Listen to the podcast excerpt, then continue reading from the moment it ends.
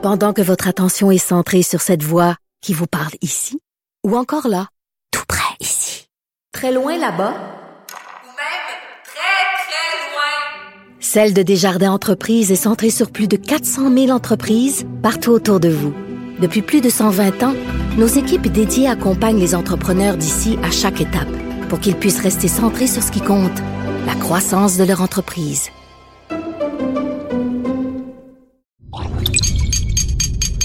Cube Radio.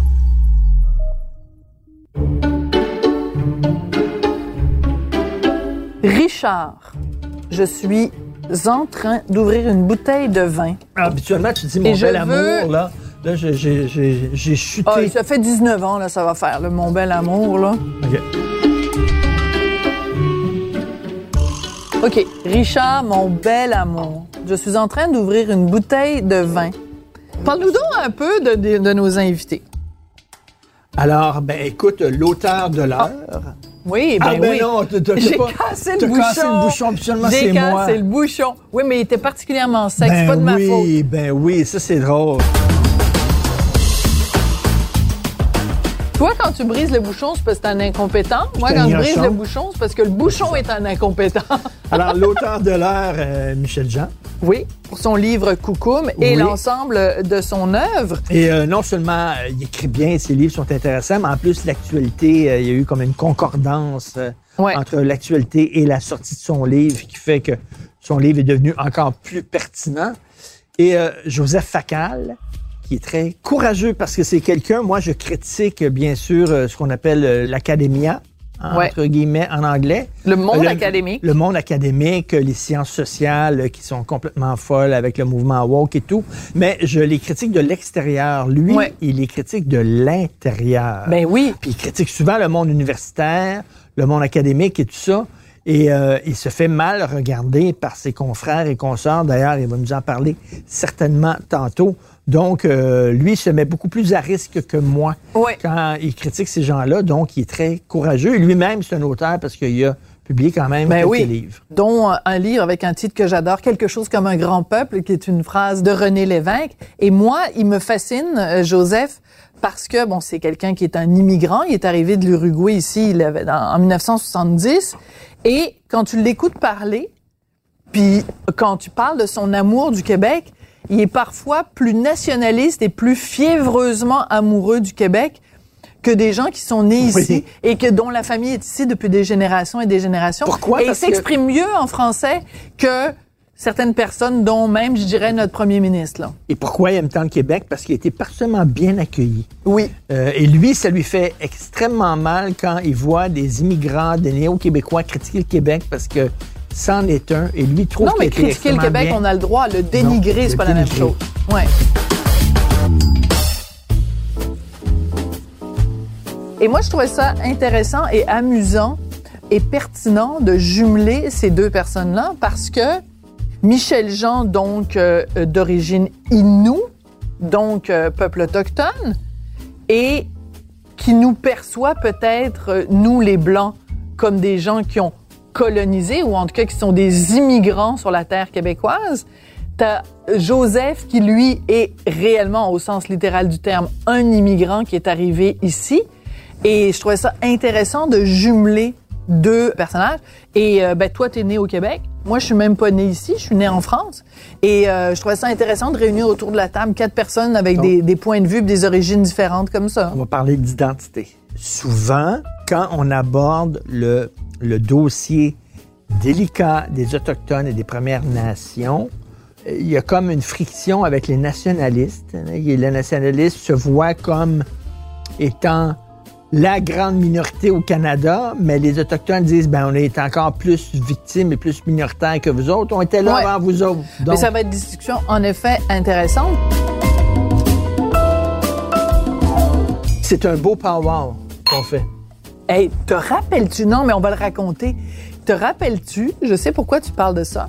Il y a euh, quelques années de ça, Radio-Canada voulait faire une émission comme une espèce de spectacle de variété. Et le titre de travail, parce que tu as toujours un titre préliminaire, puis après, c'est le vrai titre. Et le titre de travail, c'était pas wow. Et il y avait eu des plaintes. Et ils ont changé le nom de l'émission parce que il y avait des autochtones qui avaient dit ben là vous pouvez pas vous approprier ce mot-là, c'est un mot sacré pour nous. Puis euh, mais tu sais, ça fait des années qu'on dit ça, on va se faire un power, on va parler de ça, on va parler de ça. Donc, on peut pas dire que Michel Jean est un auteur autochtone qui vit de sa plume. OK, merci beaucoup. OK, là, je te le dis, là. Je pense qu'à chacun des podcasts, je te dis, regarde-moi, Martineau. C'est des jokes de mononcle. Ouais. J'en prends plus des jokes de mononcle. Non, non, c'est pas vrai. Je t'adore quand même. Bon, on retrinque-tu? Puis Moi, j'aime ça trinquer.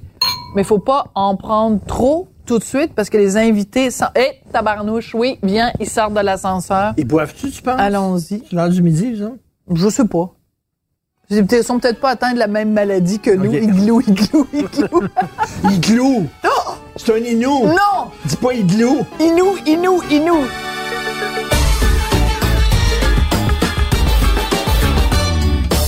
Hey, bonjour les amis, c'est vraiment, vraiment, vraiment un immense plaisir de vous recevoir.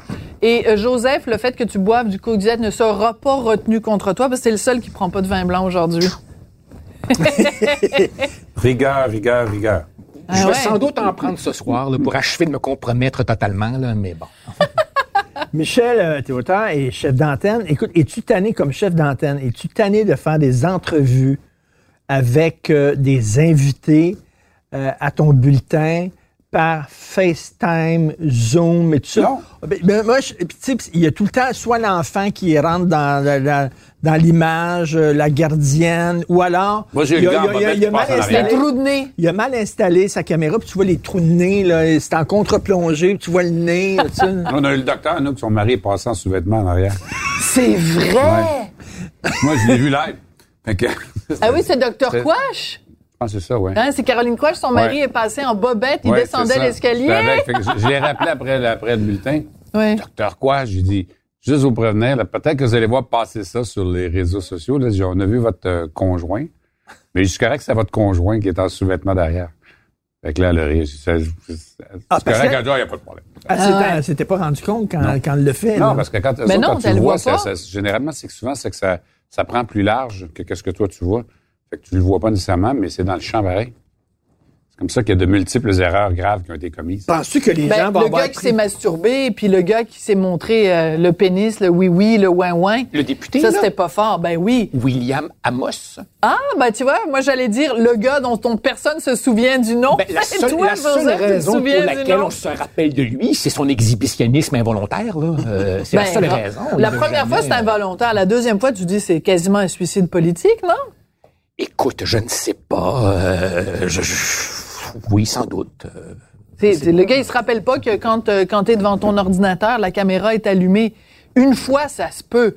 Mais la deuxième fois, je m'excuse, là. Il faisait pipi dans une tasse parce qu'il voulait pas euh, euh, partir de la vidéoconférence puis s'en aller à- aux toilettes. C'est ça qui C'est avait trop dit. intéressant, les débats aux communes. C'était trop.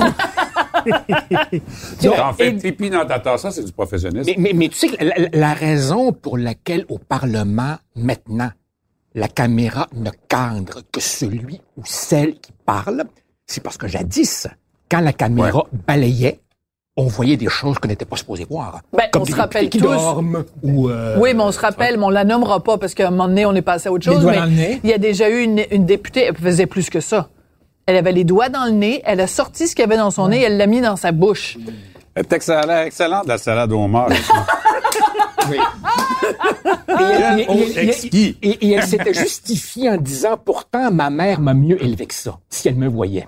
Ah, elle avait même pas nié. Moi, je pensais qu'elle avait nié en disant, comme Seinfeld, I wasn't picking, puis que c'était pas ça, non? Oui, ou, ou comme Clinton, I didn't inhale. Ouais. C'est vrai. Fuddle c'est ça? Ils, ils font ça au Federal de l'autre, c'est Trudeau. Ouais. Ouais. Ils font ça maintenant. Donc, ils cadrent seulement la personne qui parle. Oui, mais le problème, c'est que même quand tu ne cadres que cette personne-là, T'as les autres il y en a derrière. quand même deux, trois derrière. Là. Tu vois, il Ouais. faut être prudent, faut être très prudent. Faut faire super attention. C'est des gens honorables, on les appelle comme ça d'ailleurs, honorables, non? Je crois qu'honorable, c'est au fédéral. Oui, c'est ça. Oui, c'est Ah, vrai, t'as c'est tout à fait raison. C'est pas juste je crois, c'est ça, en effet. Mais, mais tu vois, quand il y a des séances de nuit où vraiment il faut faire du temps, Oui. au moment où le gouvernement dépose le baillon, puis il faut absolument adopter les projets de loi et tout, il arrive qu'à 3-4 heures du matin, il y a des scènes assez indignes. Et bon, enfin, Les gens qui se grattent la- les, des parties intimes ou des choses comme ça? Ben, c'est ça. Puis là, tu dis heureusement qu'on n'est pas filmé. Euh, je me rappelle d'un député que je ne nommerai pas, J'adore Que les je ne anecdotes politiques. Quel, quel parti? Parti libéral, Ah, ok. qui était largement au-dessus du point 08 et qui avait Ah. trouvé ça drôle de s'emparer de la masse du président. Tu sais, cette espèce de sceptre Oui, de- oui, de- oui. d'objet décoratif qui est posé sur un petit coussin et qui est supposé illustrer les prérogatives du Parlement. Et bon, il y a un cérémonial. Il était parti avec ça. là. Lui, il se trouvait, il se trouvait très... euh, Écoute, un chin-chin au succès de ton livre. Oui, euh, Michel. euh, Bon, chin-chin. Joseph, tu vas trinquer au coke diète, mais c'est pas grave. Diète. Comme disait mon père, tandis qu'on se reconnaît. ouais. Écoute, quel succès extraordinaire des prix littéraires, d'un livre qui se vend beaucoup, la reconnaissance. Est-ce que tu t'attendais à ça? Ben. C'était une grosse surprise. Ben non, parce que moi, mes livres, ils sont toujours bien vendus. Tu sais, j'étais quand même dans les auteurs choyés, mais je veux dire, euh, jamais euh, leader au, au palmarès ou des trucs Ouais. comme ça. Coco est sorti en 2019, puis personne n'en a parlé. Je veux dire, Marie-France Bornet a fait un article dans le Journal de Montréal puis le Journal du Québec. Ah, ça fait eu- deux ans? Ah oui, sorti en 2019. Puis il, y a eu, euh, il a été retenu pour aucun prix littéraire au Québec, même pas finaliste au prix du Salon du livre du Saguenay-Lac-Saint-Jean, où le premier critère, c'est d'être un auteur originaire de la région. Puis c'est arrivé quand le, le- le- le livre a gagné le prix France-Québec, qu'il a été choisi par des Français. Puis après ça, il a été finaliste à deux autres prix, puis on a gagné un autre. Mais quand il y a eu le France-Québec, puis là, il y a eu, euh, j'étais passé à, aux 18 heures avec Pierre, Denis Lévesque, on a fait tout le monde en parle. Là, ça a comme fait un boom. Mais ça veut dire qu'il a fallu que ça passe par la France pour qu'au Québec, et même dans ta région d'origine, au Saguenay, Ouais. que là, les gens se réveillent. C'est quand même, ça en dit beaucoup Le livre sur le bien Québec. vendu. On en avait vendu 5500. C'était déjà un best-seller. Mais nous, on est rendu à plus de 90 000, là, tu sais. C'est qu'il y a comme- on n'est pas dans le même- vrai. Non. Mais Bon. ce qui est arrivé, c'est que moi, je pense, je pense qu'à la base, en toute modestie, il faut que le livre soit bon, parce que les gens en Ben parlent, oui. c'est ça, puis que les gens aiment le livre. Mais tu sais, le livre était bon en 2019. Ben oui, bon. tout à fait. Mais c'est pour ça que le bouche-à-oreille fait qu'il s'était vendu. Mais je pense qu'il est arrivé la mort de Joyce Echaquan pas tellement longtemps auparavant. C'est ça. vrai. Puis là, les gens se sont comme rendus compte que, tu sais, Joyce, elle a ouvert des yeux puis des âmes, puis les gens se sont rendus compte qu'il y avait des affaires qu'ils comprenaient pas, qu'ils savaient pas. Puis là, le livre, c'était comme une explication à tout ça aussi, tu sais, parce que dans le roman, ça explique comment les gens sont trouvés dans les réserves, etc. Et je pense que c'était un peu la tempête parfaite, là, qui ont favorisé Cocom à ce moment-là. Mais maintenant, encore aujourd'hui, tu sais, même ma maison d'édition, ça, ça continue, là. Tu sais, je veux dire, il était... Ben, T'es, mais- euh, mais- mais- t'es le bas côté de la littérature. Il a fallu que tu perces en France Ouais. pour revenir percer ici. Ouais, C'est vrai, non, mais c'est un bon parallèle. C'est un bon parallèle. Joseph, as-tu essayé d'écrire des romans? As-tu déjà eu cette tentation-là? Oui, tout à fait. C'est une tentation qui habite toutes les personnes qui gagnent leur vie dans l'écriture. Toutes. C'est vrai. Euh, y compris moi. Et puis, euh, j'ai comme ça des, des projets de retraite. Euh, oui, tout à fait. C'est quelque chose que j'ai jamais, euh, j'ai jamais les- vraiment essayé, que mais que les- je contemple très sérieusement. Est-ce que les essayistes ne font pas de mauvais romanciers? C'est-à-dire qu'on est dans, dans le monde des idées et la fiction, c'est pas ça, là. Fait que, tu sais, il n'y a rien de pire que de lire euh, les romans de Jean-Paul Sartre. Ils sont illisibles, c'est tellement mauvais. Il n'y a rien de pire qu'un qu'un- un essayiste qui, qui essaie d'écrire des romans puis qui, qui rentre ses idées bon. dans le roman. le, sur la le- le- le- le- le- le personnage fait des discours. Euh, Oui. Oui, c'est exactement, ça. là. Tout à fait. Tout Oui, à mais fait. attends, euh, Camus, c'est un romancier extraordinaire, puis il a aussi fait des essais extraordinaires. Ils sont rares. Puis en plus, c'était un dramaturge extraordinaire. Oui. Mais, mais Camus. Mais c'est pas tout le monde n'est pas oui. Albert Camus. Là. Mais Camus n'était pas un philosophe académique Hmm. au sens de Sartre, qui avait fait son doctorat, la thèse, Ouais. l'université et tout le Bataclan, ce qui effectivement provoque une espèce de lourdeur dans l'expression, Hmm. un côté très prêchi-prêcha, qui probablement se traduit assez mal dans, dans, dans le roman. Mais moi, tu vois, j'écris un roman. Avant d'écrire l'histoire, les personnages, il y a un propos. Et Ben Qu'est-ce oui. que je veux dire? Moi, quand j'ai écrit Cocum, par exemple, c'était pas important pour moi de raconter l'histoire d'Almanda puis de la famille Siméon. C'était pas ça mon, mon but. Mon but, c'est de raconter c'était comment s'est faite la sédentarisation forcée des communautés. Parce que je- les Québécois disent- ont toujours l'impression que les gens ont toujours vécu dans ce qu'on appelle des réserves aujourd'hui. Alors que moi, ma grand-mère est née dans le bois. Moi, je suis né à l'hôpital d'Alma, donc c'est récent, donc, tu sais que ça s'est fait. Fait que soit tu peux le faire dans un essai, soit tu peux le faire dans un des, des reportages, des, des ça, mais Et ça, c'est intéressant parce que ça veut dire que si tu t'étais assis puis tu avais écrit un livre Mhm. euh, pour dénoncer le- les, les réserves, puis dénoncer la dépossession des Autochtones. Tu en aurais vendu trois exemplaires, puis personne n'en aurait parlé. Ben, en fait, Donc, en passant par le roman, puis en fait en racontant une histoire vraie, c'est là que c'est allé toucher les gens. Moi, ton livre, il m'a bouleversé. Là. Je pense que la littérature, c'est plus Ouais. fort encore parce que quand tu l'histoire fonctionne, Ouais. je suis pas obligé de te convaincre, tu parce que c'est les questions autochtones, c'est toujours souvent délicat. Les gens ont des a priori, etc. Puis, tu sais, si j'essaie de te convaincre, je t'amène un argument, tu as un argument, j'ai un autre argument, tu as un autre argument, mais je connais mon sujet, j'ai un meilleur argument. Mm. Peut-être qu'au bout du compte, je vais arriver à te boucher. tu sais, puis je vais gagner l'argument. Mais est-ce que je vais t'avoir convaincu? Hum, Est-ce que tu vas m'avoir touché? Ouais. Est-ce que je vais t'avoir fait changer d'idée? Mm. Parce que c'est loin d'être évident parce que là, c'est la logique, puis les gens l'auraient priori. Mais quand tu le fais dans un roman, t'es pas obligé de faire ça.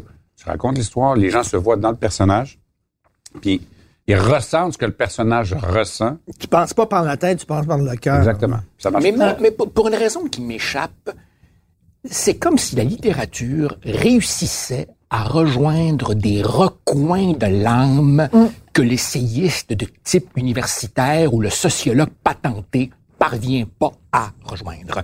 Si, par exemple, tu veux savoir comment on vivait vraiment en Russie à la fin du 19e siècle, ben, tu lis Tolstoï puis Dostoïevski plutôt qu'un obscur historien totalement oublié. Puis Si tu savais, si tu veux savoir c'est quoi une femme à l'époque victorienne, ben tu lis Jane Austen. Les romanciers réussissent à, je sais pas, peut-être que c'est le souci du détail, du sentiment, euh, je sais pas, Mais ils si réussissent à pénétrer quelque chose. Si tu veux comprendre notre époque aujourd'hui, en Occident, c'est Welbeck. Absolument. Avant, c'était Kundera dans les Absolument. années 80. Avec BD, C'était Kundera ouais. qui était parfaitement dessus, là. Effectivement, tu C'est as vrai, raison. Ouais.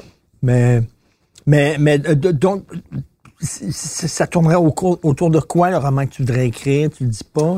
Je, je, je veux pas trop en dire, mais ce serait clairement un roman de type historique, ce qui évidemment déjà là pose une énorme difficulté, qui est celle de ne pas plaquer les mentalités d'aujourd'hui sur les mentalités de jadis, tout en sachant que si tu plonges dans comment pensaient les gens jadis, tu risques d'ennuyer le lecteur d'aujourd'hui qui veut que ça bouge. Tu vois? Donc, il y a une série de défis, là, que je suis pas trop sûr de, de savoir exactement comment les aborder. Mais je sais pas. Par inclinaison, je voudrais que ce soit un roman historique. Pourquoi? Peut-être parce que j'aime pas trop mon époque.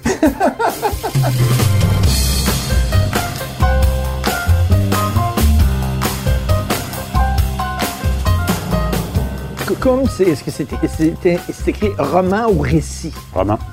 Roman. Donc, donc, Tout est il y a pas une vrai. part, est-ce qu'il y a une part d'invention? Ouais. Parce que Ben j'avais- oui, moi, j'avais peut pas l'intention d'écrire un roman historique. Ouais. Il y a une part d'invention. Ouais, moi, j'ai étudié en histoire. Tu sais, J'ai j'ai fait des études de maîtrise. J'ai pas, fait pas fini ma maîtrise, mais tu sais, c'est ma scolarité. J'ai commencé ma thèse, puis quand j'ai commencé à travailler, j'ai pas fini ma thèse. Mais tu sais, j'ai quand même un background d'historien. Je comprends c'est quoi la différence entre l'histoire puis les histoires qu'on se raconte. Je voulais pas embarquer dans un truc où il fallait que tout soit précis. C'était pas utile. Puis en plus, j'avais pas toutes les archives pour être capable de raconter l'histoire parce qu'il n'y a pas de documents écrits beaucoup. Alors, dans le cas comme moi, je veux dire, j'ai j'ai le plus bâti possible sur des faits. J'ai eu la chance de compter, bon, c'est sûr, beaucoup de témoignages dans la famille, ma mère, mes tantes, mes cousins, tous ceux qui ont connu Almanda, puis Siméon, tout ça. Mais ma grande chance, c'était qu'il y a un livre qui a été fait euh, par les éditions JCL à l'époque. Vous avez interviewé des anciens, genre un- ancien notaire, un ancien blond, euh, chose, une ancienne autochtone. C'était Anne-Marie, la fille aînée d'Almanda. Puis, c'est maladroit, là, c'est vraiment un langage parlé. Ils ont juste recueilli. Puis elle raconte sa vie. Puis elle raconte comment sa mère, il a raconté qu'elle avait rencontré son père. Elle, elle regarde les vaches. La discussion avec la tante que j'ai repris dans le livre. Ouais. Sa mère qui a dit, j'aime autant prendre ma chance avec eux autres, on n'a pas mangé de viande ici depuis deux semaines. puis tout ça, tu sais. Puis euh, la scène de la drave, quand ils arrivent pour remonter la rivière, puis ils sont incapables de le faire. Tu vois, dans le livre, Anne-Marie, elle l'a vécu elle-même avec sa famille.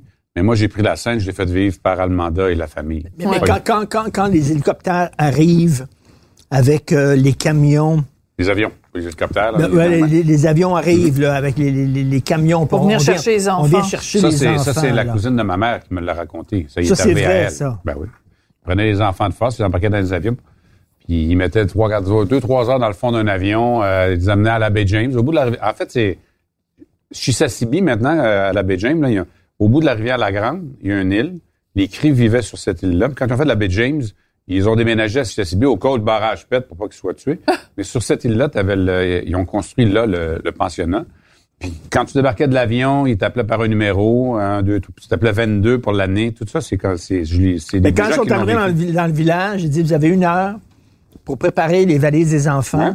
On Ouais. repart avec les enfants. Ouais. Il n'avait pas été averti d'avance. là. Il y avait une heure. Là, après ça, ils mettaient les enfants dans les avions. Ouais. Moi, quand j'ai lu ça, Michel, quand j'ai lu ça dans ton livre, pour moi, c'était clair. C'est comme les rafles des Juifs en France. Ben, ça, ça a eu lieu ailleurs, mais Mmh, je trouve que je connais bien la France. Mais rats des Juifs, c'était pour des, c'est pas- que les camps de concentration, on les Non, gazait. mais je te parle, je te parle de ce moment-là de déchirement parce qu'on séparait les enfants des parents. Ouais. C'est ça, c'est ça que je décris. Je te dis pas que le- la, la solution finale Non, était non. la même. Je te dis pas que la finalité de l'histoire est la même. Mais cette scène-là, quand tu décris ça, c'est comme quand les agents français, les gendarmes français sont arrivés, Ouais. puis on dit, ben, vous avez une heure pour faire votre valise. C'est exactement la même chose, Oui, Richard. Sophie, ne, ne, ne cherche pas si loin. Les séparations des enfants et des parents, tu as eu ça à la frontière Ben oui. américano-mexicaine avec Trump il y a pas, il y a pas deux, trois ans, là. Et les gens se Euh, sont scandalisés de ça, avec raison. Et la déportation. La déportation, les Acadiens, Les Acadiens. et tout. Mais là, on parle, bien sûr, évidemment, des Autochtones ici. Toi, qui es originaire de l'Uruguay, l'Uruguay traite comment ces communautés autochtones? Est-ce que c'est quelque chose dont les gens parlent en La, Uruguay? véri- la vérité oblige à dire que si tu vas en Uruguay et en Argentine, tu vas découvrir une population absolument blanche, beaucoup moins métissée que le Brésil, qui est le pays le plus métissé que j'ai jamais vu au monde. Pourquoi? Parce que en Uruguay, les Indiens, les Charruas, ont été exterminés. Donc, il n'y a pas eu vraiment de descendance qui se soit mélangée ou intégrée dans, dans la société Il n'y a majoritaire. pas de communauté là-bas, rien. Pas du tout. Si bien que quand tu es en Uruguay, quand tu es à Montevideo, tu as le sentiment d'une population, écoute, la plupart des Uruguayens sont de descendance espagnole ou italienne, tu as le sentiment d'être à Exactement Naples, comme l'Argentine. à Naples ou à Madrid ou à... L'Uruguay a réalisé le rêve de Johnny McDonald, finalement, c'est ça? Oui, ben disons que les Oui, Espagnols, les dis- disons que les Espagnols avaient une façon assez drastique de régler la question. Toute l'Amérique latine, toute l'Amérique, ben écoute, on, on sait comment ça s'est passé. Il y a eu des exterminations par par millions. Bon, évidemment, l'introduction de maladies Mhm. euh, et tout. Si bien qu'en Uruguay, pour répondre à ta question, il y a des Noirs, donc des descendants d'esclaves, mais des autochtones, tu en verras très très peu, très très peu.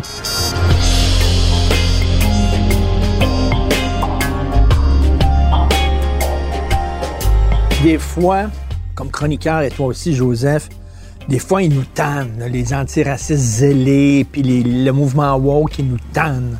Mais il quand même, reste que pendant trop longtemps, on, a dormi sa switch, on n'a pas, on n'a pas, tu sais, on n'a pas vécu avec notre histoire. Là. Ça prenait des gens peut-être un peu plus radicaux pour nous rappeler que, écoute, euh, l'Amérique a quand même été bâtie sur, euh, sur ça. Là, tu sais. Oui, Je trouve qu'en- non, mais aussi quand tu mentionnes Johnny McDonald, tu sais, quand ils ont commencé à déboulonner les statuts de Johnny McDonald, on disait wow, wow, wow, une minute.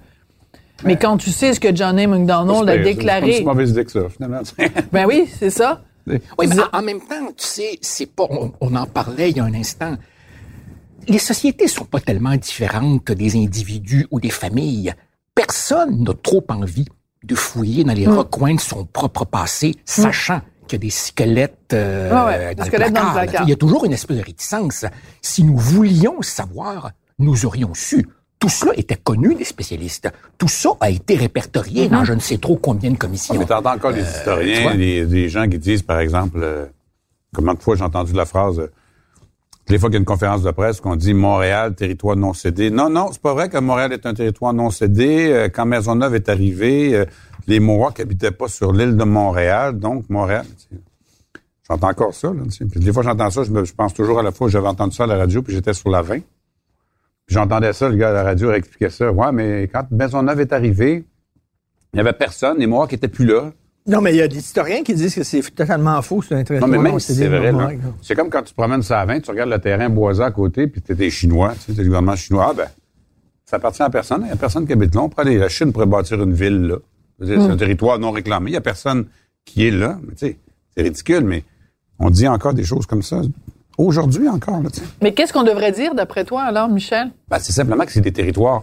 Moi, j'aime pas tellement non plus l'expression de territoire non cédé, etc. Ben, ça devient comme du, du charabia que les gens Ouais. tiquent là-dessus pour comprendre c'est quoi. ouais. Mais le fait est que on est dans le territoire euh, que des Mohawks reconnus par des traités internationaux, qui ont des droits internationaux, que le Canada, à un moment donné, va devoir reconnaître qu'il y a des conséquences à ça. Mm-hmm. Je regarde chez nous pour les Inuits, par exemple. là. Quand ils développaient le plan Nord, par exemple, de Soukouillard, là, aucun Autochtone n'avait été consulté, mais les Inuits ont des droits reconnus par l'ONU sur ces territoires-là, que le Canada ne respecte pas encore, mais qui existent. Puis moi, avec COCOM, là, puis pendant longtemps, on n'a rien fait avec ça ici. Mais moi, COCOM est publié en Allemagne, en France, puis là, il, en Espagne bientôt, tout ça. Puis j'ai fait une entrevue maintenant avec une journaliste d'un magazine qui s'appelle Book Culture en Allemagne. Puis elle me posait des questions sur euh, Trudeau. Puis elle regardait la gestion de la forêt, par exemple, là, puis elle comparait, mettons, le- la forêt boréale avec la forêt amazonienne. Puis elle dit, écoute, au Canada, le monde commence à regarder et se dire, euh, ça a comme pas de bon sens. Fait que pendant longtemps, on ne s'en est pas occupé ici. Mais l'image du Canada fait en sorte que tu n'auras pas le choix de t'en occuper. Puis Ouais. Il va falloir que tu t'entendes avec les peuples autochtones pour leur reconnaître. Je ne Ben, sais pas sous quelle forme ça va prendre. Moi, moi, moi, je suis pas un expert Moi de ces questions-là, mais en même temps, de mes trop brèves lectures, il y a quand même des nuances à faire. C'est-à-dire qu'il y a des nations qui ont signé des traités qui s'attendent très logiquement à ce qu'ils soient respectés. Tu as des nations qui n'ont pas signé de traité et qui donc disent nous on n'a jamais rien cédé. Puis tu as des nations dont on sait, et c'est le cas des Mohawks, qu'à l'origine ils viennent de l'État de New York et ils sont venus ici suite aux guerres entre autochtones ou parce que pendant la guerre d'indépendance des États-Unis, oups, ils ont choisi le mauvais camp, la Grande-Bretagne. Donc évidemment, ça ne les mettait pas en sympathie avec les, les nouveaux colons américains. Donc beaucoup d'entre eux ont choisi de vendre leurs terres et, et de venir ici. Donc il y a là, si tu veux, une diversité de situations qui, si au moins elle autorise une conclusion, c'est qu'il n'y a pas de solution globale et uniforme qui convienne à tous. Et il n'y a pas de solution simple. Et surtout, le fait de commencer un discours en disant Je reconnais que nous sommes un territoire non cédé. Moi, je suis allée au théâtre, au Centaure, dans le Vieux-Montréal, et la directrice du théâtre est venue nous accueillir. Et avant que la pièce commence, elle dit, avant même qu'elle fasse son discours, elle dit Je veux reconnaître que je suis sur un territoire autochtone non cédé. C'est juste que je trouve que c'est du faisage. Parce que le fait que tu dises ça, qu'est-ce que ça change à la réalité des gens qui sont au coin de la rue, qui sont des, des itinérants autochtones, qui sont Non, mais sous ça à montre, 9 h ça le matin? que Non, toi, mais ça c'est- du virtue signaling, comme on Ça dit. peut juste montrer à quel point que toi, t'es bon, mais ça- que ça change quoi concrètement? Toi, t'es bon, mais bon. Moi, si j'étais autochtone, personnellement, je pense que je serais insultée de ça parce que c'est juste du parlage, puis du niaisage, puis du faisage. Tu sais, ce qui est important, c'est quand même que, pour qu'à un moment donné, les gens reconnaissent que si tu veux exploiter les ressources d'un territoire sur lequel les gens ont des droits, faut que les gens qui ont ces droits-là encore reconnus par des, des institutions internationales, c'est pas du charabia inventé, là. C'est des textes, c'est des... Mais il faut que ça, que ces gens-là, d'une manière ou d'une autre, en bénéficient.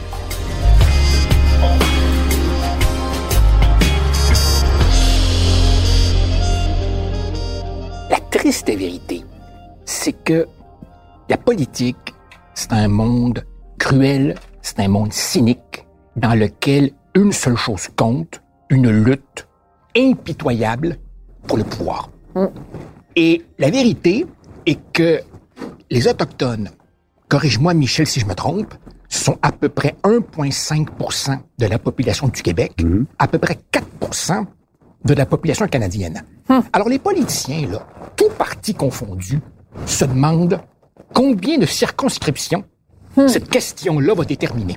C'est bon, ça? Et effectivement, l'électeur moyen là, au Québec, quand il va dans l'isoloir et qu'il choisit de faire son X là, fait, au Québec ou à Toronto ou à Vancouver ou à Calgary, combien d'entre eux, au moment de voter, priorisent la question autochtone?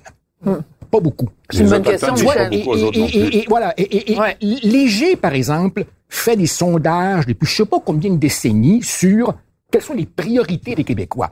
Les routes, les hôpitaux, les impôts. Et la question autochtone, froidement, est pas dans les dix premières. Et nos élus le savent. Donc, ce sont des communautés peu nombreuses, éparpillées sur un énorme territoire, divisées entre elles. Donc, le rapport de force face au pouvoir à Québec ou à Ottawa, il n'est pas énorme. Il n'est pas énorme. Mais en même temps, quand il arrive des choses comme Just et Chacoan, Ils t'en as font, un parlé, drame, ils font un drame pour...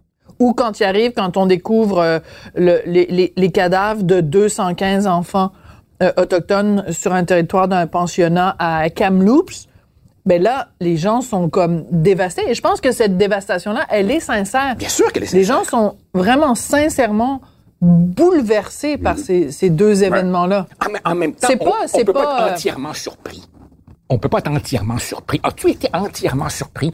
Moi, je me doutais de Non, ce non, genre Non, non, mais Joseph, écoute, je me écoute, Joseph. Joseph, je, je me doutais aussi, c'est bien sûr. Mais écoute, là, quand tu lis qu'il y a- des filles dans ces pensionnats, des jeunes autochtones qui ont été violés par des prêtres, qui ont accouché, ils ont pris les bébés puis ils les ont jetés dans les fournaises. Ouais. Écoute, là. C'est dans la commission euh, Quand réconciliation et vérité. ça, ah, ça, c'est, ça, c'est l'horreur, là. Et, et ce que j'ai lu aussi, c'est une anthropologue qui est intervenue dans Le Devoir. Elle dit, la, la, la commission Vérité-Réconciliation, lorsqu'ils sont venus siéger au Québec, il n'y avait aucun journaliste présent. Elle était là. Elle est allée à la commission. Il y avait un journaliste, une journaliste autochtone. Et c'est tout. Il n'y avait aucun journaliste présent. Alors, la, la commission, quand elle a siégé au Québec. Ça, ça te Genre, as-tu comme journaliste? ça a fait? Tu écrivais dans le journal, t'en as pas parlé Ah ouais. non plus. Mais non. Non, non. Moi, j'étais à TVA, puis on le couvrait avec euh, le reporter local de cette île. Je faisais un direct dans le 17h, il n'y a pas tout pas dans le 18h, pas tout pas dans le 22h. Moi, là, la phrase, là, les histoires d'Indiens, Michel, ça intéresse personne, je l'ai entendu dans toutes les salles de nouvelles où j'ai travaillé. À Radio-Canada, à TVA, dans l'Ouest, ici. Le dernier qui m'a dit ça, c'était quand j'étais à TVA. Jean-Pierre Jaudoin m'avait dit ça de même. Michel, l'histoire d'Indiens, ça intéresse personne. Ça fait pas longtemps. Mais est-ce que tu peux le blâmer? C'est-à-dire qu'en en fait, ces patrons-là te disaient la même chose que ce que dit Joseph, qui n'est pas un jugement de valeur, mais qui est une constatation. Parce que tu le sais, Michel, on est dans un système où, si tu veux avoir des codes d'écoute, il faut que tu parles aux gens de ce qui les intéresse. Ouais. Si ton public s'intéresse au hockey, tu vas leur parler de hockey. S'ils s'intéressent au soccer, tu vas leur parler du soccer. S'ils s'intéressent aux affaires autochtones, tu vas leur parler des Cette affaires journée-là, je autochtones. faire un reportage sur les suicides d'enfants. Ouch. OK? Puis, euh, j'avais. Il y avait un enfant qui s'était suicidé, je pense, à Drummondville. On en avait parlé pendant une semaine. Pas l'arcade le matin, pendant, pendant une semaine, c'était le sujet. Puis moi, j'avais eu l'idée de vérifier c'était quoi les chiffres pour les Autochtones. Puis là, je m'étais rendu compte que de mémoire, là, écoute, c'était comme genre, il y a de 3 à 7 ou 10 suicides d'enfants par année.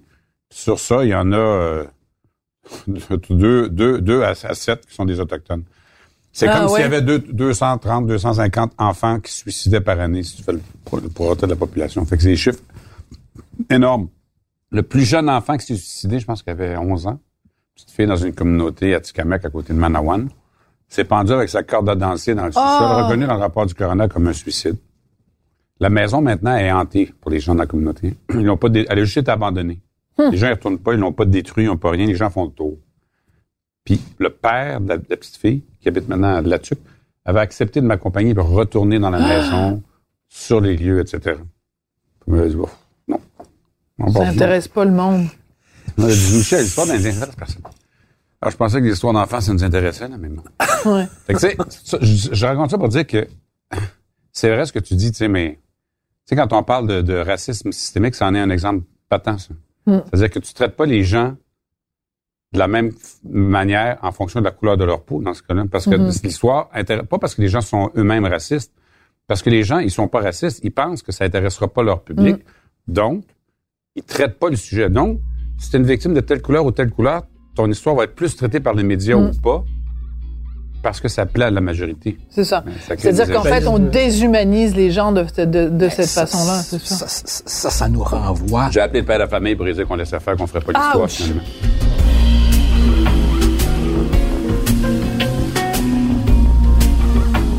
ça nous renvoie à nous, les médias, comme responsabilité. Bien entendu, il nous faut du public, il nous faut des lecteurs, il nous faut des revenus publicitaires. Maintenant, est-ce que c'est le seul critère? Raconter les histoires que nos lecteurs veulent entendre?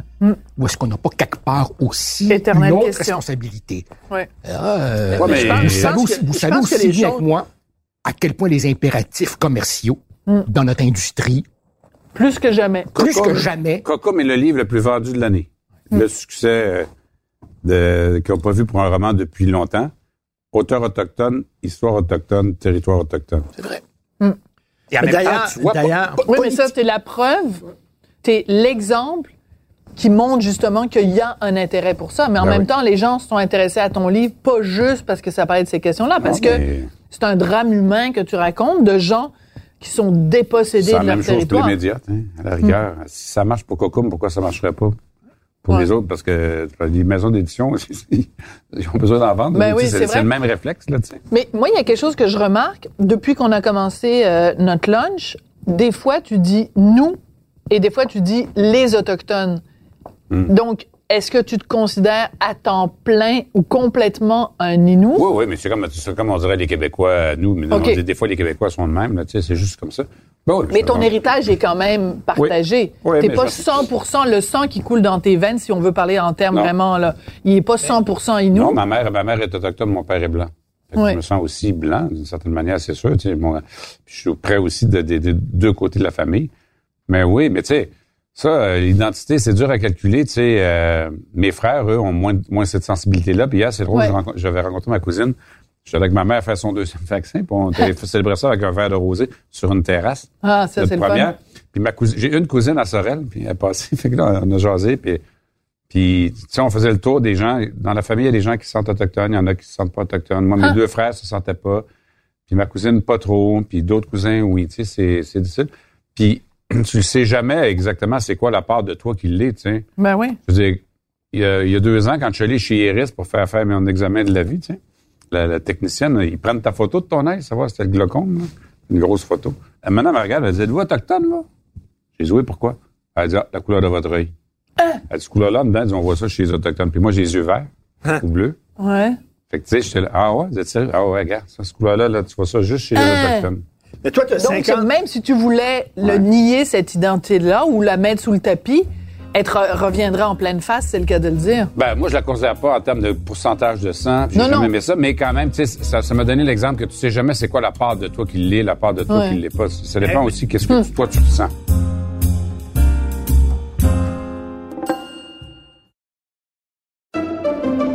Pendant que votre attention est centrée sur vos urgences du matin, vos réunions d'affaires du midi, votre retour à la maison ou votre emploi du soir, celle de Desjardins Entreprises est centrée sur plus de 400 000 entreprises à toute heure du jour.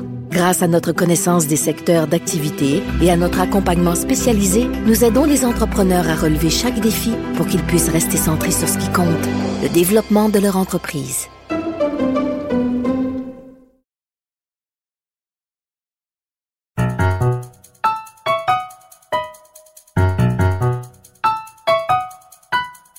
Mathieu Boccoté.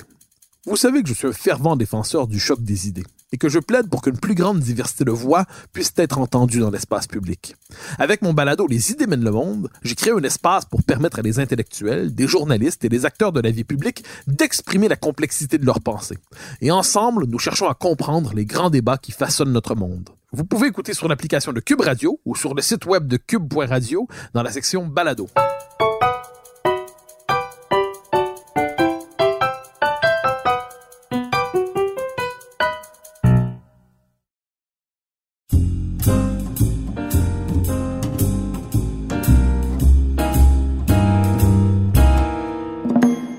Mais, mais Jo- Joseph, est-ce que tu te considères un Québécois d'origine uruguayenne ou un Québécois point? Moi, je me considère comme un Québécois, point.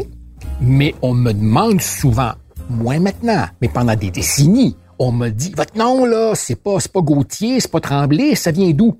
Et je leur disais, devinez. Et pour Dieu sait quelle raison, les gens spontanément disaient, vous, Facal, ça doit être libanais. Hein? Et je leur disais, mais vous êtes totalement dans le champ. Mes grands-parents venaient d'Espagne. Détour via l'Uruguay. Puis on est parti au moment des coups d'État militaires. Donc, euh, je te dirais que je me suis longtemps défini comme tout simplement un Québécois avec un drôle de nom. Sais? C'est et, mignon. et- et je garde, si tu veux, ma petite différence à moi.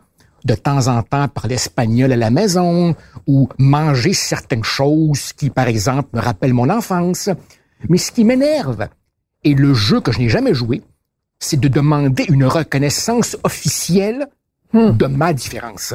problématique complètement différente de celle des Autochtones. Eux venaient d'ici. Mais si chaque nouvel immigrant demande qu'on lui reconnaisse officiellement, avec droits et privilèges rattachés, sa différence, ça donne ce que le multiculturalisme euh, produit si souvent. Des gens qui se recroquevillent sur leur communauté, ne se parlent pas, ne se comprennent pas.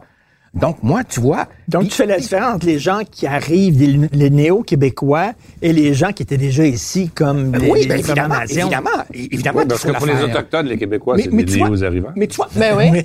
politiquement, Richard, politiquement, il y a beaucoup d'immigrants qui, ici, ont, de manière très, très rentable pour eux, ont joué la carte de la communauté ethnique, Ouais. le baron ethnique. Hein? Euh, je pourrais nommer des noms.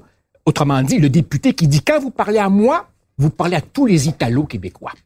Quand vous parlez à moi, vous parlez à tous les Grecs du Québec. Moi, j'ai jamais voulu être le porte-parole des Latinos. Hein?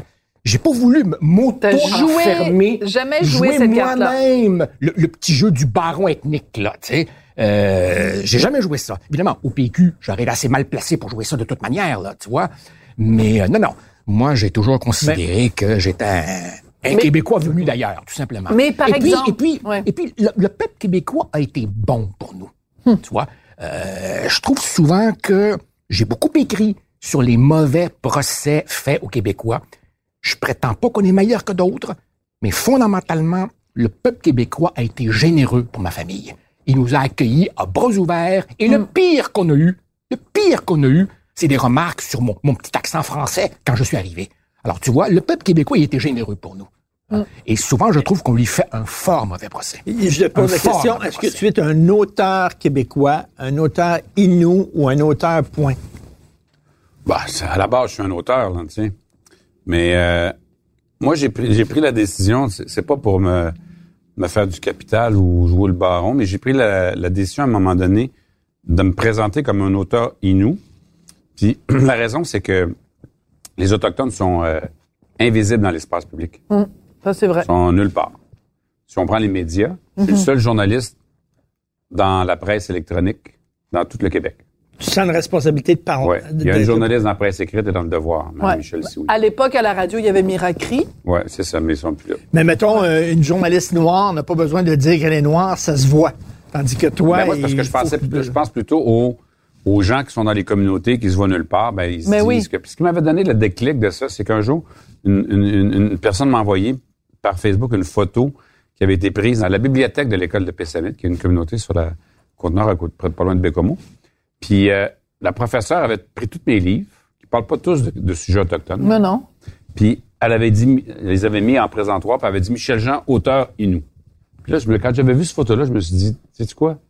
Ce que ça montre, dans le fond, elle a fait ça pour dire aux, aux jeunes qui sont à Mm. Pessamit, là, où les taux de décrochage sont élevés, puis tout ça, que ça se fait être un Inou, puis être un auteur.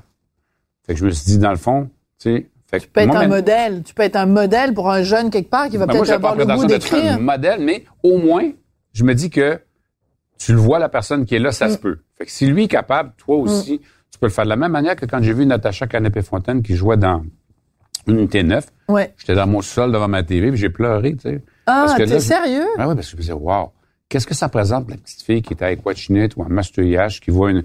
En plus, quand c'est de ta communauté, là, mais... Puis qui joue un rôle dans une grande série, etc., tu sais. Alors que tu te vois nulle part. Il n'y a jamais un personnage qui est comme toi dans aucune série que tu regardes. Jamais. Ça n'existe pas. Donc, les séries, tu les regardes pas. Parce que Hein? tu te reconnais pas. Ben, tu les regardes, mais tu ne reconnais pas. Ouais. Fait que moi, c'est- moi, c'est pour ça qu'à un moment donné, j'ai pris la décision que quand tu me demandes une bio, là, Michel Jean, auteur Inou. Mais bien sûr que je suis un auteur québécois. Si je fais un, un post avec mes livres, je vais faire hashtag littérature autochtone, hashtag littérature québécoise aussi, parce que je, je suis quand même un, un Inou du Québec, puis qui a aussi des racines autant québécoises. Tu sais, moi, je- c'est pas tellement important pour moi, justement, de tracer la ligne où est-ce que c'est. Moi, je me sens Inou, c'est comme ça. Puis je pense que c'est important qu'on ait une visibilité pour les gens, une certaine représentation. Tu sais, comme Coco, on va faire une série de TV avec. Là. Mais tu sais, quand le producteur m'a approché, puis qu'on ils ont acheté les droits, puis on a une première rencontre, ils m'ont demandé, il dit, qu'est-ce que tu veux? Veux-tu faire un film ou tu voudrais faire une série avec le livre? Ben, moi, j'ai dit, écoute, j'ai dit un film, là, J'ai- honnêtement, c'est le fun parce que tu peux faire la tournée des festivals, les tapis rouges, puis le kit. Tu fais le voyage, tu voyages dans le monde avec un film. Ben oui. Fait que j'ai dit ça, c'est sûr que c'est le fun. Mais je dis, moi, j'aimerais bien une série. Parce qu'une série, ça veut dire que les gens dans les communautés vont pouvoir la voir chez eux. Ah. Fait qu'à les gens vont ouvrir la TV puis vont voir Hmm. Heure de grande écoute, une série populaire qui se passe chez eux. Puis ça, pour eux autres, les cinémas, tu le vois une fois, puis il n'y a pas de cinéma dans la majorité des communautés autochtones au Québec. Alors qu'il y a des télés. Ils ont des. Fait que- Puis les Québécois eux-mêmes, ils vont se voir, puis ils vont voir cette portion-là de leur histoire dans la TV, qui est un média populaire.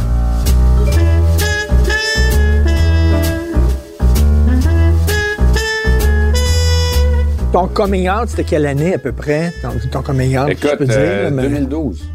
Ah oui, tu es capable de dire l'année où tu dit. en fait, je vais t'expliquer comment c'est arrivé. J'ai écrit un livre qui s'appelle El Inou, qui a été réédité sous Ouais. Atuk El Inou. Précisément. Puis dans, dans ce livre-là, je le raconte, mais ce qui est arrivé, c'est que moi, j'avais mille questions. J'étais très près de ma grand-mère, puis en tout cas, plein d'histoires, puis on n'avait pas de réponse, parce que ma grand-mère, elle, elle s'est retrouvée à Alma jeune, puis c'est la seule autochtone dans une ville blanche euh, au lac Saint-Jean dans à son époque, fait que c'était pas facile. Fait que ma grand-mère, elle, elle voulait comme pas se faire remarquer, elle disait qu'elle était pas autochtone, puis tout ça. Mais elle était super fière. L'été, elle passait deux mois avec ses sœurs à, à faire du camping, avec la, la tente là-bas, tout ça. Puis, quand elle est décédée, moi, je suis arrivé, puis à un moment donné, euh, on va aux funérailles, tu sais. Puis là, c'est comme une scène de film, ça. Tu sais, on fait une dernière prière avant de fermer le cercueil, là. Puis on fait la dernière prière, puis l'employé, euh, je te jure, on est comme dans... Viens pour... Puis là, il y a une petite voix en arrière qui dit, est-ce qu'on peut faire une dernière prière dans la langue de Jeannette, ma grand-mère? Fait que tout le monde a dit oui. Puis là, c'est comme ses cousines à ma mère qui étaient là, puis il y avait encore un de ses frères qui ils ont commencé à prier, puis les Inuits, ils chantent les prières. Je te jure, là, on est tous devenus émus, on avait toutes les larmes aux yeux. Puis c'était comme si le côté autochtone de la famille se révélait au côté non autochtone de la famille, qui a pas, en fait, qui a pas grandi dans la communauté. Tu sais, puis pour eux autres, qui ont toujours été tenus loin de ça, parce que c'était mal vu, parce que c'était pas une affaire dont on se vantait dans les années 40, 50, 60. Puis après ça, on est allé euh, au restaurant. Puis là, justement, celle qui avait demandé à parler, qui s'appelle Jeannette comme ma grand-mère, elle vient me voir. Moi, c'est la première fois que je la vois. C'est la, fille d'Antonio, le, le frère de ma grand-mère, c'est la cousine de ma mère. Puis elle me dit, Michel, elle dit, faut que je te parle. Je dis, oui. Elle, elle me connaît de la TV. Ben oui. Elle dit, toi, Michel, elle dit, je veux te dire quelque chose. Oui. Elle dit, toi, Michel, là, elle dit, l'Indien, là, tu l'as en toi. je dis, OK, c'est beau, mais qu'est-ce que tu veux dire, Jeannette? Ben, elle dit, moi, je te vois souvent dans des situations où les gens s'énervent autour de toi, puis tout le monde court, puis tu sais, dans ma job, j'en ai fait, moi, des Ouais. manifs, des ci, des gammes. Les gens s'énervent autour de toi, puis elle dit, toi, là, t'es toujours calme. Elle dit, ça, c'est indien. Ah, Ça, c'est un, Ouais. c'est un profil amérindien. J'adore cette Fait Fait que là, histoire. c'est comme quand tu lances une roche dans l'eau, tu sais, t'as vois plus, elle est tombée dans le lac, mais elle continue Ouais. de descendre en bas. là. Fait que Dans ma tête, ça, ça a resté. Puis là, je me suis dit, tu sais, c'est vrai que je suis comme ça. Puis j'ai toujours pensé que c'était un trait de caractère, mais elle me disait non, c'est un trait culturel. Passionnant. Fait que là, je me suis posé la question, histoire. quelle est la part autochtone qui a survécu à moi? Fait que là, moi, la réflexion s'est faite, le rapprochement avec la communauté s'est fait à partir de ce moment-là. Puis j'ai écrit Atuk El Inu à ce moment-là. Puis là, je me suis rapproché du côté autochtone de la famille, puis c'est un peu comme, bon, les gens, les choses, les fils se sont rattachés après. Mm-hmm. Mais tu sais, c'est là que je me posais la question. Puis j'ai regardé les photos, tu sais, de mon arrière-grand-père, puis tu sais, tu sais, regarder c'est quoi la part. Puis qu'est-ce que tu sens? Tu me posais tantôt, tu sais, c'est quoi, qu'est-ce que tu sens d'autochtone en toi? Tu sais, fait que c'est, c'est vraiment à partir de ce moment-là que moi, ça a commencé.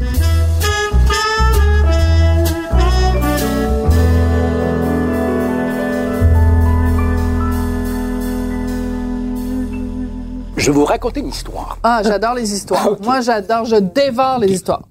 Les Facals viennent du nord-ouest de l'Espagne, de la Galice, près de Saint-Jacques-de-Compostelle, d'un petit village qui, ironiquement, s'appelle Oka, mais avec un C, pas avec un K. Quoi qu'il en soit, mon grand-père part en Uruguay et laisse derrière lui tous ses frères et toutes ses sœurs, qui eux sont demeurés en Espagne. Pourquoi? Parce que c'était une famille de cultivateurs, et à la mort du patriarche, la terre n'est pas divisée en lopins, ça ferait des surfaces trop peu improductives, c'est l'aîné qui hérite de tout.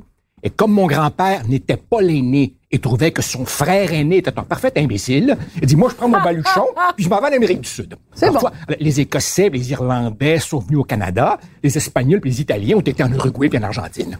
Donc, quoi qu'il en soit, on se retrouve en Uruguay, mais on sait que nous ne sommes qu'une petite branche, un petit rameau. Le tronc d'arbre est resté en Espagne. La Ouais. famille est encore là-bas.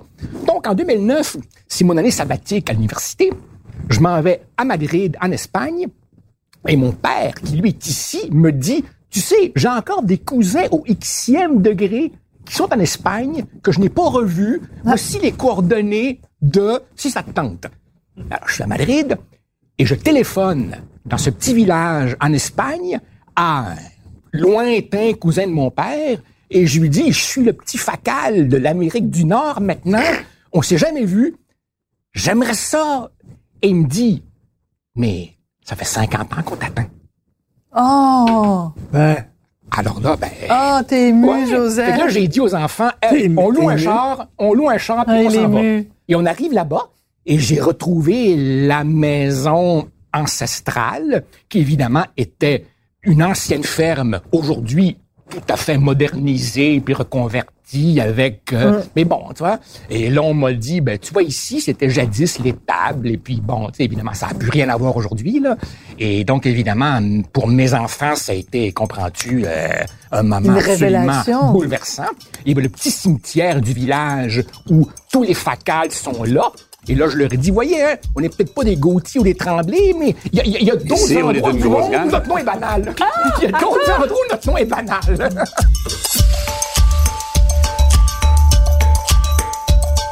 Mais tout ce que vous avez en commun, vous soulignez l'importance des racines. Toi, tes racines, c'est Verdun. Toi, tes racines, c'est Inou. Toi, tes racines, c'est l'Espagne, l'Uruguay. Moi, mes racines, c'est la France. C'est là que je suis née. J'ai vécu à, je suis née à Bordeaux, j'ai vécu à Paris, j'ai vécu à Marseille. Ça fait, j'ai 55 ans et dans quelques semaines, on va prendre l'avion, on va arriver à Paris, on va arriver à l'aéroport et pour moi, ça va être, je rentre à la maison. Écoute, ça fait 43 ans que je vis au Québec. Je vais aller dans un marché, je vais acheter une tomate, je vais prendre du beurre, ça va goûter le beurre français, ça va goûter les tomates Ça, c'est correct. françaises. Il est, il est meilleur que le nôtre. Et, et ça va être mes racines. Bien sûr. Et on peut pas enlever ça à quelqu'un. C'est mon enfance. Je vais aller me promener aux Tuileries. Je vais marcher. Puis le petit bruit que fait le gravier aux Tuileries, ben c'est pas le même petit bruit de cailloux de n'importe où ailleurs à travers le monde. C'est nos racines. On peut pas s'enlever ça. C'est ce qui nous définit. C'est ce qui fait qu'on est ce qu'on est. Je veux dire, toi, t'es Martineau parce que t'as grandi à Verdun. Ouais. Puis toi, t'es, t'es Jean parce que t'as grandi là où t'as grandi. Mais la différence pour les Autochtones, c'est que Ben tous oui. ces- tous ces territoires-là existent, tandis que pour les Autochtones, le territoire est enlevé et, et pas accessible. c'est ça. C'est ça. Si vous étiez là Tu peux pas prendre, ouais, tu peux pas prendre la- l'avion pour t'en aller dans Nitassinan. T'habites dans Nitassinan, mais c'est pas à toi. C'est pas chez toi. C'est pas, très bien dit. Tout est là autour, tu sais. C'est la différence pour les, les Autochtones Ça, par rapport à ça, cette question-là. L'immigrant, sauf dans le cas particulier du réfugié, l'immigrant, c'est Ouais. un départ volontaire. Ça fait toute la différence. Ouais. Entre, entre la dépossession et Ben oui. choisir de changer de pays parce que tu penses que tu auras de meilleures opportunités ailleurs. Tout Parce que là, en Ouais. fait, tu quittes pas ton territoire, tu restes sur ton territoire, mais c'est ton territoire qui t'est enlevé. T'es enlevé. sais, moi, C'est je pense à exactement mon- le processus. Je pense à mon arrière-grand-père, Thomas Siméon, là, qui lui, à un moment donné, bon, quand ils ont été forcés de rester dans la réserve, c'est sûr que tu peux pas vivre de, tu peux pas, il y, a- il y a pas assez de, de stock autour pour chasser, pour nourrir tout le monde. Donc, il y avait des subsides. Ils donnaient de l'argent pour vivre là. Pendant ce temps-là, on Mm. exploitait la forêt, puis ils on donnait les jobs à qui? Puis, leur seule manière d'a- d'accéder encore au territoire, puis de faire ce qu'ils aimaient, ce qu'ils avaient toujours vécu, puis pour les Autochtones, c'est culturel, le lien avec le territoire. Ils servaient de guide de chasse. Fait qu'ils étaient dans, il y avait une grosse, il y avait une grosse pourvoirie dans le- la réserve phonique de Laurentide. Puis pour aller dans le bois, là, ben, ils s'en allaient là-bas. Puis ils guidaient les Américains qui allaient pêcher, C'était puis chasser là où aux autres étaient quand ils étaient jeunes, Euh, pour que puis ils partaient avec les bêtes puis tout le kit. C'est Euh, humiliant. Ouais. C'était la euh, seule manière qu'il y avait de continuer à, à vivre dans le territoire, sinon ils ne pouvaient pas y aller parce que c'était des clubs privés puis tout. Ils étaient, fait que, tu sais, ils ont quand même vécu ça, ces gens-là. Fait que ça laisse des blessures aussi. Puis après ça, tu sais, on crée toutes sortes de problèmes avec les pensionnats tout ça. Ce qui fait que, les, que pour les Autochtones aujourd'hui, tu sais, tout est plus compliqué encore un peu que ça, tu sais.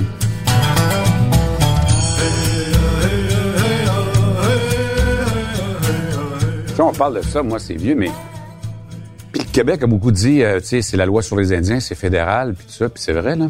Mais les Inuits, là, ils dépendent du Québec, eux autres. Ils sont pas dans, régis par la loi sur les Indiens. Les Inuits, ça s'est fait plus... C'est le Québec qui gère actuellement les, les Inuits, là. Je dis gère, entre guillemets, là. Parce que quand, à un moment donné, euh, le Canada voulait occuper le Nord, parce qu'avant, ça ne dérangeait pas. Jusqu'à des années 50, ils vivaient encore dans des igloos, là. Personne ne s'en occupait. À un moment donné, guerre froide, le Nord, c'est devenu important.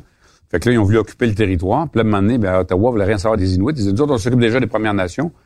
Fait que Québec a dû prendre toute sa responsabilité. Les Inuits, ils ont pris. Ils ont regroupé dans, je pense, c'est 14 communautés de force. Fait que les gens vivaient, dans le fond, c'était des chasseurs qui vivaient de la mer, en fait, chasseurs-pêcheurs.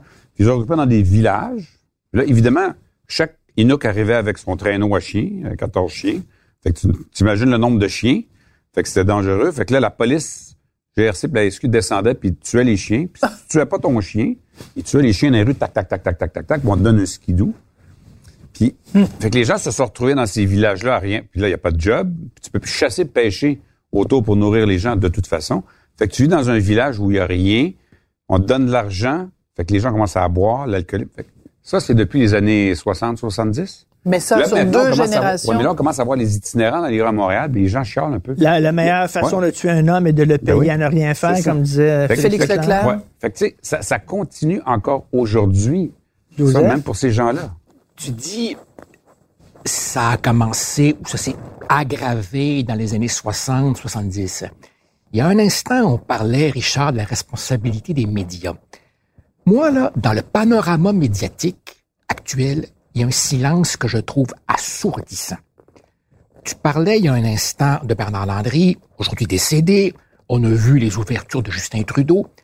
Corrige-moi si je me trompe, mais il y a un ancien premier ministre fédéral, encore vivant, qui fut ministre des Affaires Jean indiennes Chrétien. pendant les années 60, et c'est Jean Chrétien, qui a été se renseigner sur ce qu'il pense de ce qu'on apprend en ce moment. Très, Je trouve que son très, silence est question. assourdissant. Oui. Assourdissant. Parce que quand on a fait une carrière en politique de pratiquement un demi-siècle, on doit avoir des choses à dire Ouais, tout sur à fait raison. euh, les politiques du gouvernement fédéral, Et qui qui- résument pas toute la problématique, Non, non, ben non, ben non. mais qui sont une bonne partie de la problématique. Et qui était ministre, comme Et qui était ministre des Affaires indiennes. Des Affaires Dans indiennes. les années 60, sous Trudeau père.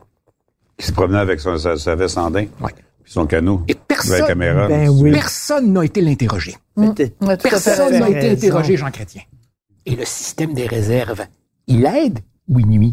Faudrait les Ça, abolir ou les conserver? C'est parce que moi, je suis le premier à le dire, à pas aimer la loi sur les Indiens, OK?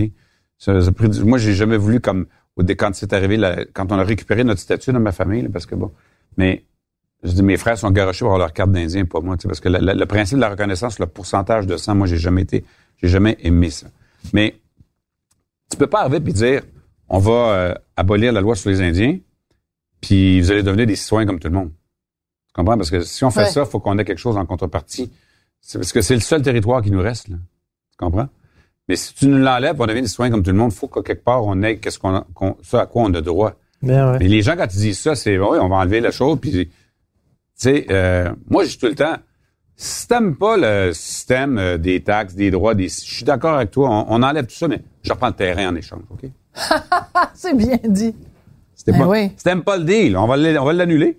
Ben oui, parce que c'était ça. C'était c'était comme Ben- du donnant-donnant forcé, oui, donc- mais du donc- donnant donc- Ben oui, donnant quand on les a pris, on pareil. les a mis là, là. Ben oui. Je disais, bon, ça va marcher comme ça, whatever, pour que les gens survivent, là. Et là, 100 ans plus tard ou 50 ans plus tard, là, le monde, ah, mais on n'est pas content. Pas de trouble, là, ça- ça- ça-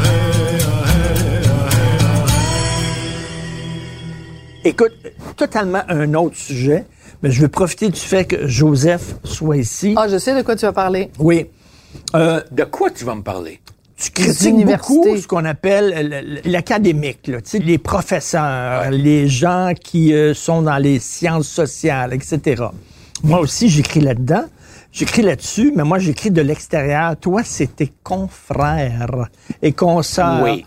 Toi, t'écris contre ta gang. Oui, mais Mais la, bonne nouvelle, c'est qu'ils lisent pas le journal de Montréal, eux autres. Non, mais est-ce qu'il pas. quand t'es Noël ou euh, t'es le, le mouton noir de l'université? Ben, en fait, je te dirais que je suis un petit peu protégé parce que je suis à HEC Montréal.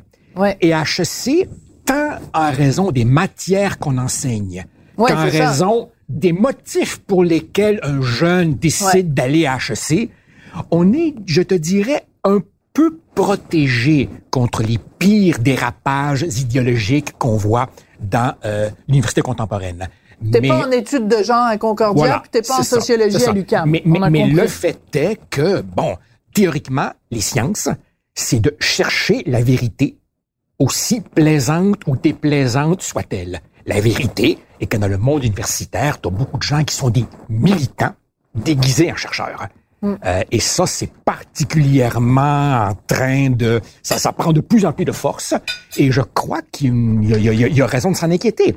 Parce que une société a quand même besoin de gens qui réfléchissent aux enjeux collectifs. Et si ces gens-là se soucient moins de savoir quelle est la vérité que d'avoir raison, ben là, évidemment, euh, Mais Michel parlait tantôt des, des, des, des faux Indiens.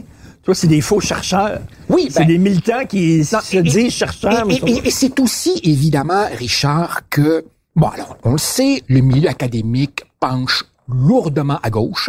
C'est leur droit. Mais tu comprends que je peux pas m'empêcher de sourire un peu cyniquement quand j'entends des dénonciations du capitalisme et des appels à la révolution, alors qu'on est grassement payé, sécurité d'emploi, fonds de pension, euh, maison cossue. on est- c'est la on est- gauche caviar, C'est hein. ça. Écoute, on est pour l'environnement, mais on prend l'avion trois fois par année pour nos colloques. Euh, à un moment donné, il y a une limite à être dans l'hypocrisie ou à avoir un mode de vie radicalement contradictoire par rapport à ce que tu prêches. Tu vois, jadis, il y avait des gens qui, à gauche, payaient de leur personne, militaient, couraient ouais. des risques. Aujourd'hui, comprends-tu, prêcher la révolution à partir de l'UQAM ou de l'UDM, là, permets-moi de écrire rigoler, ça, là. toi, Permets-moi de- de rigoler, là. Mais, mais, mais les, les universitaires, tes concerts et, et confrères. Donc, quand tu écris ça, Ouais, ben, il ma- il ma- il maïs déjà, là, tu sais. T'es très haï, correct. Ben, non, mais, non, mais c'est, T'es t'es habitué à être haï, t'es je suis comme Richard, je suis habitué d'être haï. Puis là- là-dessus, deux choses. Je peux me permettre maintenant de dire ça parce que je suis prof titulaire et Oui. près de la retraite. Si j'étais un jeune prof adjoint luttant pour sa permanence, Tu oh que j'aurais les fesses serrées puis que, puis que je ferais attention. Et ça, c'est un des Et grands non-dits. C'est un des Mais grands oui. non-dits. Une sorte d'intimidation plus ou moins subtile pour avoir les bonnes idées. Ce qui est un peu ironique. Dans un endroit qui est supposé être La celui de la circulation des vraie liberté intellectuelle, la circulation des idées. Non, il y a un terrible conformisme idéologique. Ça a toujours été dans les universités. Ça, ça, ça a toujours C'était, tu sais, tu regardes, on parlait de été... Sartre, mais tu prends Sartre et Aaron euh, à l'époque. euh, Oui, mais aussi- Aaron, euh, ça prenait un gars costaud comme Aaron pour toffer ça, parce Oui, que mais attends. Ça- mais- ça- Attends, a parce que toujours regarde été, aussi a- Berkeley aux États-Unis, les a- universités, c'était là qu'il Ouais, y avait mais- les gens anti-Vietnam et oui, tout mais ça. y, il y a une grande différence. Jadis, dans les années 50, 60, 70, les universités er- étaient remplies de marxistes-léninistes, les ML. Oui. Sauf qu'ils n'avaient pas l'appui de la direction. Ce qui est frappant aujourd'hui Ben oui. avec le phénomène woke, c'est de voir que beaucoup d'entre eux ben, deviennent euh, vice-doyens, vice-doyens, euh, directeurs de département, euh, en charge de, bon, ça embauche, ça place ses alliés. Donc, quelque part, ils sont en train de, jusqu'à un certain point, prendre le pouvoir et l'institution reprend leur agenda.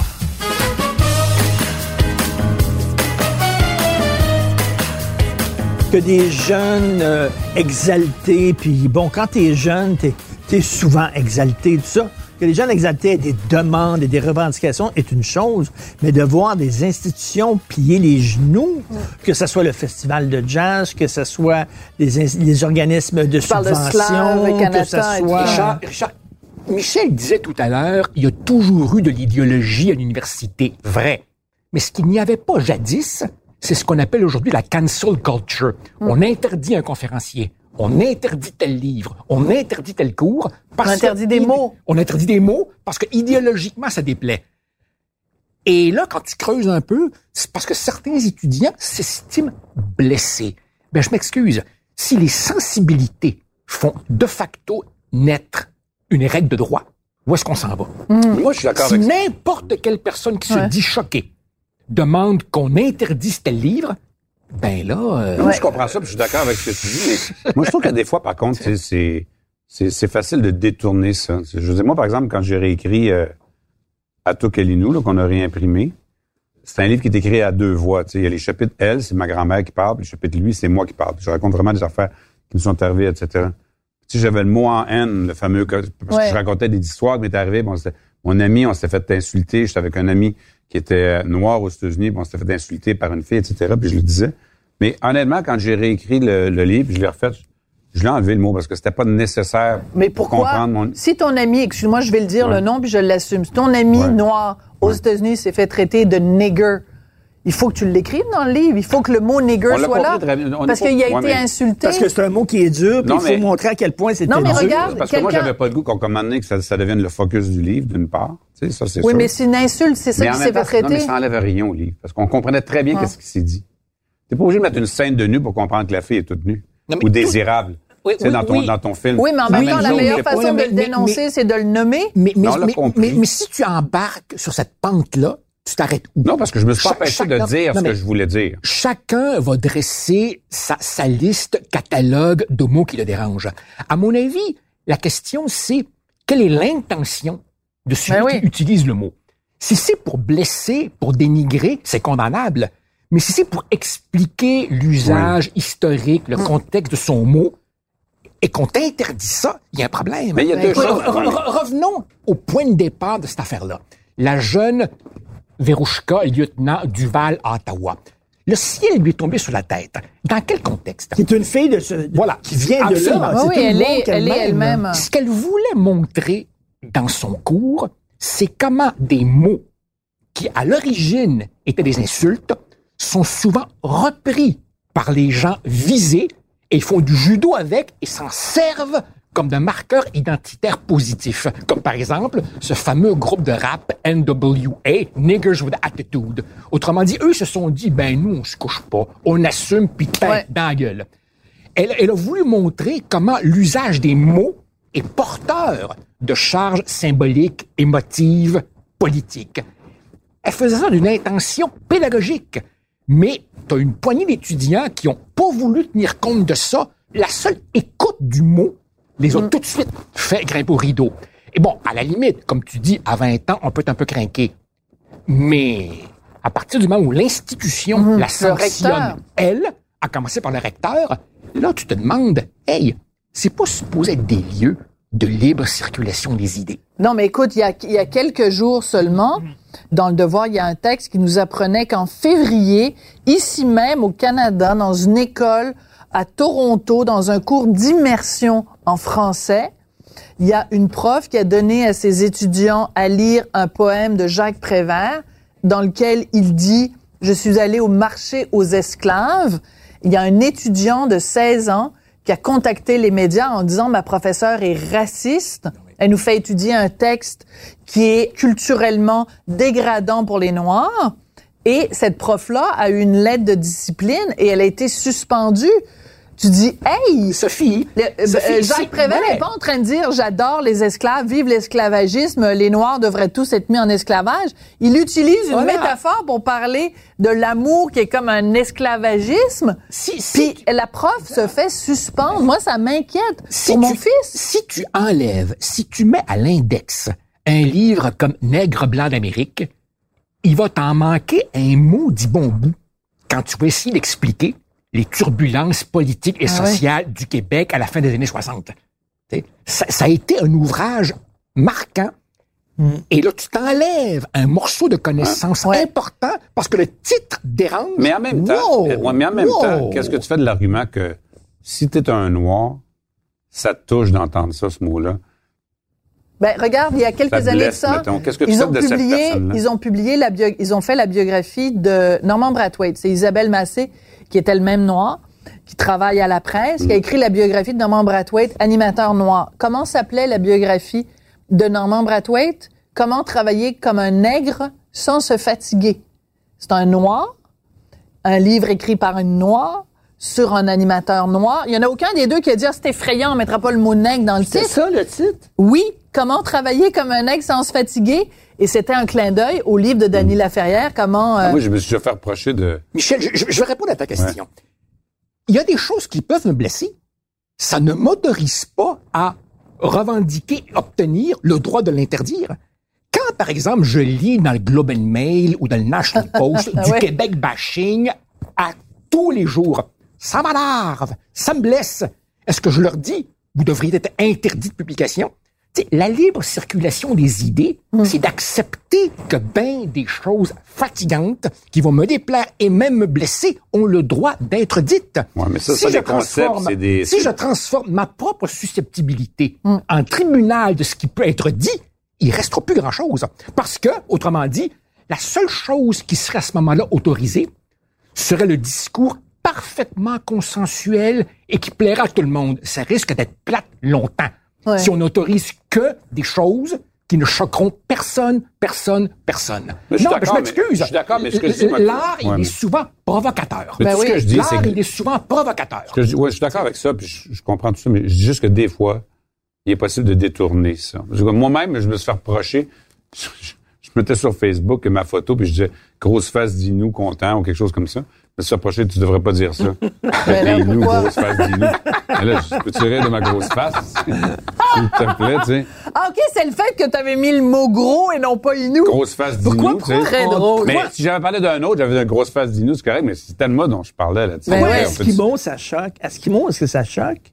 Ben, moi, je suis pas un Inuk, fait que ça me choque pas. Mais je comprends que les Inuks, ils préfèrent se faire appeler comme eux autres s'appellent que se faire appeler. C'est, c'est comme si, au lieu d'appeler les Québécois Québécois, on les appelait comme les, Les Canadiens frogs. anglais nous appelaient à une certaine époque. Tu sais, on disait, c'est pas notre nom. Tu sais, je veux dire. euh, Puis moi, sur la question des noms comme ça, Toi, le mot sauvage, ça a été utilisé pendant des années pour parler des Autochtones? ouais, moi, ça, ça, ça me choque pas quand je le vois dans un livre, dans le contexte. là. Je suis pas Dans sûr le que ça énerve. contexte. Voilà. Dans le Mais, contexte. mais, mais, mais euh, le mot indien, tu sais, ça dépend. Moi, ma grand-mère, elle disait indien. J'ai écrit dans mes livres, puis je l'ai pas enlevé, ça, indien. Hmm. Puis une jeune autochtone me demandait une fois, elle était fâchée que j'utilise ça. Pourquoi tu dis indien? On n'est pas des indiens. Ben, j'ai dit parce que ma grand-mère, elle n'utilisait pas le mot autochtone. Dans son temps, il disait indien. Comme il disait point bleu, puis tout ça. Fait que il y a Ouais. point bleu, puis il y a indien dans le livre. Ben, je ne ferais pas dire, mettre dans la- ma grand-mère des mots que- qu'elle disait pas à son époque. Une traîne sauvage, on disait ça quand on était petit. Traîne Ouais. sauvage. Au lieu d'une luge, une traîne sauvage. Hey, moi, j'étais, j'étais jeune et une fois par année, mes parents m'amenaient, euh, à, ben, mes, mes parents m'amenaient à deux places. Euh, Frontiertown, qui était un petit village western, là, où on payait, là, c'est comme Ouais. Frontiertown dans le Maine, et puis à Cocknowaga. Cocknowaga, on allait voir les Indiens, puis là, ils étaient tout habillés Ben, en maintenant, indien, dans, des tentes, là, puis pour les touristes, etc. T'achetais des mocassins on avec a des petites ouais, ça, dessus. à Cocknowaga. C'est comme ça que, tu sais, là, ben, ça, on a fait du chemin Ouais. quand même, là. En terminant, parce qu'il faut terminer. Ben oui, il faut terminer parce qu'à un moment donné, Joseph, Oui. il fut un temps où on mettait plus l'accent sur ce qui nous, ce qu'on a en commun plutôt que ce qu'on a de différent. N'est-ce pas? On est dans une société où on met beaucoup l'accent sur ce qui nous différencie plutôt que ce qui nous rassemble. Je sais que ça a l'air totalement cucu de dire ça, mais un peu vrai, non? et ta question étant? On s'est rassemblés autour d'un Ah, bon repas. Non? Ben oui, mais j'ai l'impression que t'as même pas mangé. Oui, j'ai mangé. Oui, je, je, je, Ah, il laisse ses frites. je laisse, je laisse mes frites, évidemment, là, pour, des de raisons évidentes. Quand on me regarde de tour de taille, il faut que je fasse attention. Ah ben Mais oui, je voulais t'en euh, parler. D'ailleurs, c'est très inquiétant. Hey, les amis, on se reverse un petit verre Merci. euh, de vin. Toi, t'es au cours Bon, d'y être. allez, je vais en prendre Bon, un, ben ça là. tombe bien. C'est toi qui vas finir notre bouteille. Tu vas te marier dans l'année. Hey, les amis, super, merci beaucoup. super, Merci. Vraiment Merci, là, merci. l'invitation. Vraiment bien. Hey, écoute, euh, racine et identité. C'était bon en crime. Je te l'avais dit que ce serait bon. C'était super bon.